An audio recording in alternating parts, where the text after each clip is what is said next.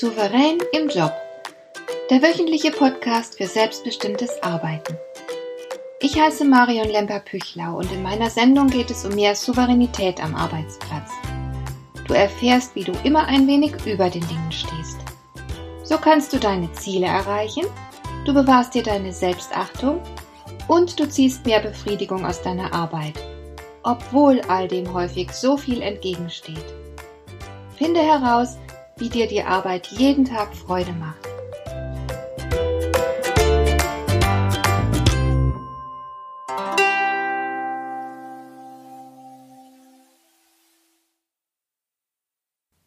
Es war das merkwürdigste Meeting, das ich je erlebt habe. Im Rahmen der vorgesetzten Rückmeldung sollte ich als Psychologin einen Chef unterstützen, der mit seinem Team die Ergebnisse des Mitarbeiterfeedbacks besprechen musste. Der Chef war ein auffallend feiner Mensch, ein Gentleman der alten Schule, sehr höflich und sehr ruhig. Er hatte eine bemerkenswert kultivierte Ausstrahlung. Man spürte sofort, dass man es mit einem besonderen Menschen zu tun hatte. Und auch die Besprechung mit seinen Mitarbeitern war etwas Besonderes.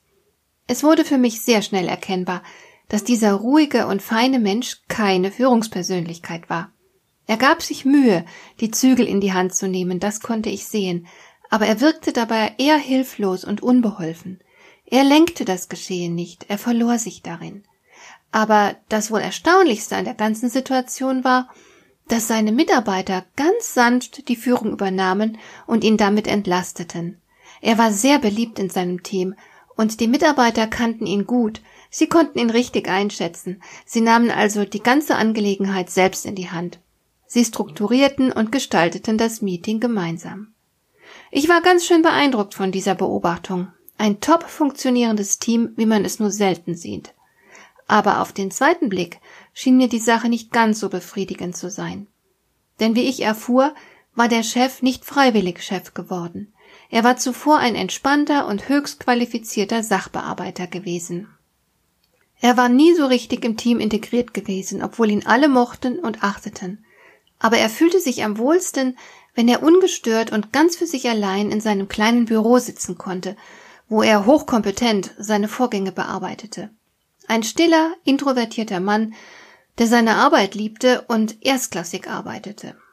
Und weil er fachlich so tüchtig war, kam seinen Vorgesetzten die dumme Idee, ihn zum Chef der Abteilung zu machen. Er hatte sich dagegen gesträubt, aber man hatte ihn wohl mächtig unter Druck gesetzt, und dem hatte er nicht standhalten können. Dazu war er einfach zu schwach gewesen. Also wurde er Chef wider Willen. Sein Team sah es ihm nach und unterstützte ihn, wo es ging, aber für ihn muss der neue Job als Vorgesetzter viel, viel Stress mit sich gebracht haben.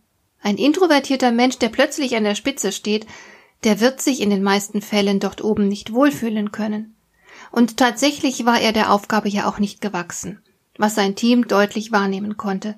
Und nur weil er solch ein feiner Mensch war und seine Mitarbeiter ihn so schätzten, funktionierte in dieser Abteilung alles. Es ist nie gut, wenn wir uns verbiegen müssen und nicht so sein dürfen, wie es uns entspricht. Das fühlt sich für keinen von uns gut an. Der beschriebene Chef hat sich bestimmt über seine Beförderung nicht von Herzen freuen können. Chef zu sein bedeutete für ihn, täglich überfordert zu sein. Statt sich jetzt im Büro verkriechen zu können, wie er das von früher gewohnt war, musste er nun ständig sichtbar sein und an der Spitze der Abteilung stehen. Einfach deswegen, weil er dem Druck seiner Vorgesetzten zu wenig entgegengesetzt hatte. Weil er nicht wehrhaft und entschlossen genug gewesen war. Er hatte sich verbiegen lassen. Für viele von uns braucht es aber erst gar keinen Druck von außen. Sie verbiegen sich freiwillig weil sie zum Beispiel unbedingt gefallen wollen, weil sie die Bestätigung ihrer Umgebung so sehr ersehnen. Sie zeigen genau das Verhalten, von dem sie glauben, dass es bei den anderen gut ankommt. Sie verbiegen und verleugnen sich dabei. Und weil das nie so hundertprozentig funktioniert, fühlen sie sich ständig schlecht. Sie meinen, sie seien nicht so, wie sie eigentlich sein müssten. Sie glauben, dass sie so, wie sie sind, nicht liebenswert, nicht achtenswert oder nicht begehrenswert genug sind. Darum strengen sie sich immer wieder aufs Neue an. Sie wollen endlich so werden, wie es ihnen wünschenswert erscheint. Ein banales Beispiel dafür ist der Diätenwahn, dem viele unterliegen. Oder die Liebenswürdigkeit, die sich manch einer abringt, obwohl es womöglich höchste Zeit wäre, mal ordentlich auf den Tisch zu hauen. Ich staune immer wieder, wie viel manch einer zulässt, ohne sich zu wehren. Man mag dann vielleicht tatsächlich geliebt, bestätigt, begehrt oder gar bewundert werden, aber um welchen Preis? Wie viel Selbstverrat kostet solch eine Bestätigung? Diese Menschen sind rundgelutscht, ohne Ecken und Kanten. Sie passen sich an tatsächliche oder manchmal auch nur fantasierte Erwartungen an. Sie schlüpfen in eine Rolle, die sie wie ein zu klein gearbeiteter Panzer umgibt und einengt. Er schützt sie vor Gefahren, die in Wirklichkeit gar nicht so furchtbar sind, wie sie sich das zusammenfantasieren. Denn was würde schon groß passieren, wenn sie es wagten, authentisch zu sein? Sie würden auf lauter Menschen treffen, die sich mit ähnlichen Fragen oder Problemen herumschlagen. Und sie könnten sich den anderen verbunden fühlen. Es würde näher entstehen, gegenseitiges Verständnis, Verbundenheit. Auch Konflikte können daraus entstehen, klar, denn wenn man ehrlich ist, treten ja nicht nur die Ähnlichkeiten deutlicher hervor, sondern auch die Differenzen. Es könnte lebendiger zugehen und man hätte eher die Chance, sich weiter zu der Person zu entwickeln, die man eigentlich ist. Man würde nicht so leicht zum Abziehbild eines Ideals oder, wie im beschriebenen Fall, zu einer bemitleidenswerten Kreatur werden, die sich täglich aufs neue Gewalt antut, um den Erwartungen anderer Genüge zu tun. Und wie gut funktioniert denn die Selbstverleugnung tatsächlich? Du kannst dich nicht dauerhaft verstecken oder tarnen. Wer beispielsweise unsicher ist, aber glaubt, er müsse ein starkes Selbstvertrauen auf die Bühne bringen, dem entschlüpfen mit Gewissheit hier und da kleine Gesten der Unsicherheit. Vielleicht verrät ihn seine Stimme, die eine Spur zu hoch ist, oder seine Körperhaltung, die eine Spur zugeduckt ist. Du wirst deine Umgebung nicht dauerhaft täuschen können. Das Team des beschriebenen Chefs hat ja auch genau gewusst, was los war. Es hat keinen Sinn, dass du versuchst, deine Persönlichkeit zu übertünchen. Deine echte und ursprüngliche Farbe wird immer wieder durchschimmern. Es ist weitaus klüger, wenn du versuchst, die Person zu kultivieren und zu vervollkommnen, die du bist, statt eine andere Person sein zu wollen. Letzteres gelingt dir ohnehin nicht und wird dich nur von dir selbst entfernen. Und noch etwas, gerade in deiner Einzigartigkeit liegt ein besonderer Wert. Denn du wirst der Welt etwas zu geben haben, was nur du in dieser Weise zu geben hast. Gerade deine Sichtweise könnte in manchen Situationen der Schlüssel für die Lösung sein. Gerade deine Überzeugungen könnten jemandem in deinem Umfeld wie eine Offenbarung vorkommen. Stärke dich als Original, statt etwas zu werden, das du nicht bist. Und es ist allemal besser, ein herausragender Sachbearbeiter zu sein als ein schlechter Chef. Sich verbiegen zu wollen ist weder souverän noch ehrenhaft. Würde liegt gerade darin, zu sich zu stehen und authentisch zu sein. Es ist hingegen nicht würdevoll, sich zu verleugnen und an fremde Erwartungen ängstlich anzupassen. Es ist nicht so wichtig, ob bestimmte Menschen mit dir einverstanden sind oder nicht. Viel wichtiger ist es, dass du dich selbst gut kennst und weißt, wofür du stehen willst.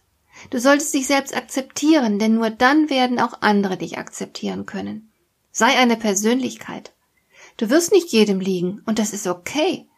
Denn jeder, der Profil zeigt, macht sich angreifbar. Die Alternative bestünde darin, verhuscht und profillos zu sein, sich zu verleugnen und zu verstecken. Dein Profil wird dich für manche Aufgaben prädestinieren und für andere ungeeignet machen. Das ist okay. Wenn du tust, was wirklich zu dir passt, wirst du viel erreichen können. Authentisch leben, Profil zeigen, die eigene Persönlichkeit entwickeln. Ah, dieses Thema begleitet uns schon sehr, sehr lange. Es ist ein immer wiederkehrendes Motiv in der Philosophie und Literatur. Der Schriftsteller Henry James meinte dazu, leben Sie Ihr Leben so gut Sie können. Alles andere wäre ein Fehler. Dabei ist es nicht wichtig, was Sie im Einzelnen machen, solange Sie Ihr Leben leben. Wenn Sie nicht Ihr Leben leben, was bleibt Ihnen dann noch? Und der Autor Michael Ende war überzeugt, alle Zeit, die nicht mit dem Herzen wahrgenommen wird, ist verloren. Der polnische Schriftsteller Stanislaw Jerzy stellte fest, die meisten Menschen sind Mörder. Sie töten einen Menschen in sich selbst.